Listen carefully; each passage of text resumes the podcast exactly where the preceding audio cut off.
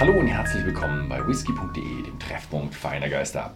Und heute habe ich den Rittenhouse Rye 100 Proof auf dem Fass. Ich zeige euch mal die Flasche und dann seht ihr schon Rittenhouse Rye oben drüber 100 Proof und darunter Straight Rye Whisky und darunter Bottled in Bond.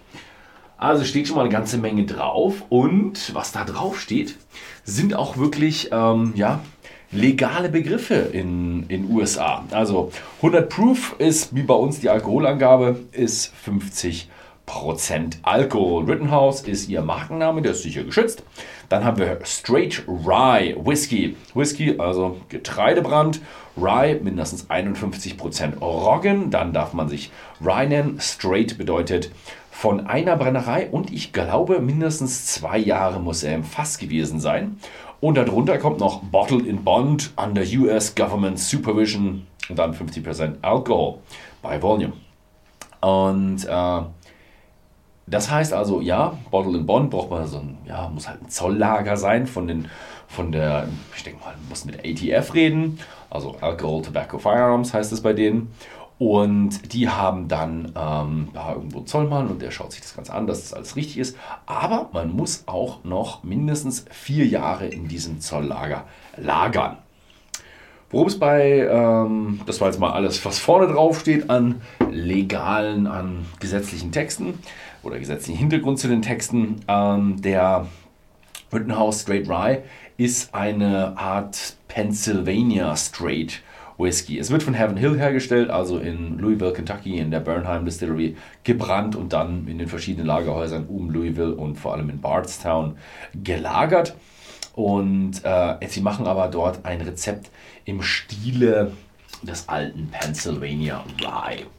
Und Pennsylvania Rye ist so die alte Art des Whiskys. Bourbon ist so das, was in Amerika äh, später irgendwann hochgekommen ist aus dem Bourbon County und im Süden von Kentucky. Da ist dieser ganze süße Bourbon hochgekommen. Vorher, also Kentucky war noch nicht äh, eine der 13 ähm, Staaten, die die Unabhängigkeit ausgerufen haben, aber Pennsylvania schon. Und da wurde extrem viel Roggen ähm, angebaut und dieser Roggen wurde ähm, dann von vielen Leuten eben, weil sie einen großen Überschuss hatten, meistens dann gebrannt und eben zu Whisky gemacht.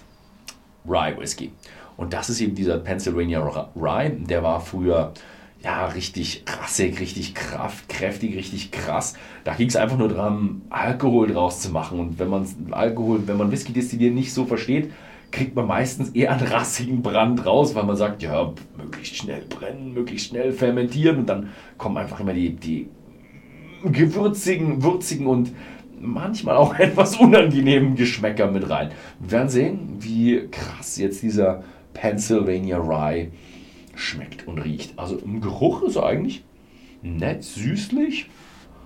Hat schon so ein bisschen was vom Rye, merkt schon so ein bisschen. Ich finde es immer, riecht so ein bisschen so nach nach Wald, so nach Kiefer, hm, Fichte, ich weiß es nicht so, ja. So ein bisschen was harzig, frisches aus dem Wald. Oh, ja, schöne Geschichte. Ich muss sagen, ich schmecke immer noch so ein bisschen vom, vom letzten, vom englischen Take. Mhm. Mhm. Mhm.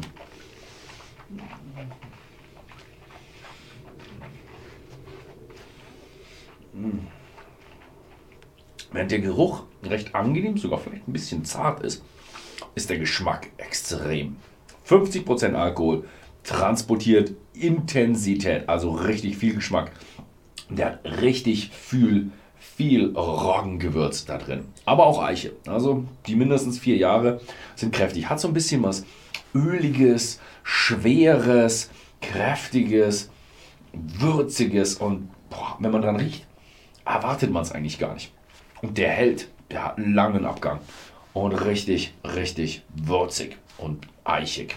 Also Eiche, Würze sind hier die zwei richtig dominanten Geschmäcker. Wenn man die mag, kann man schon dem Rittenhouse Rye eigentlich nichts verkehrt machen. Mhm.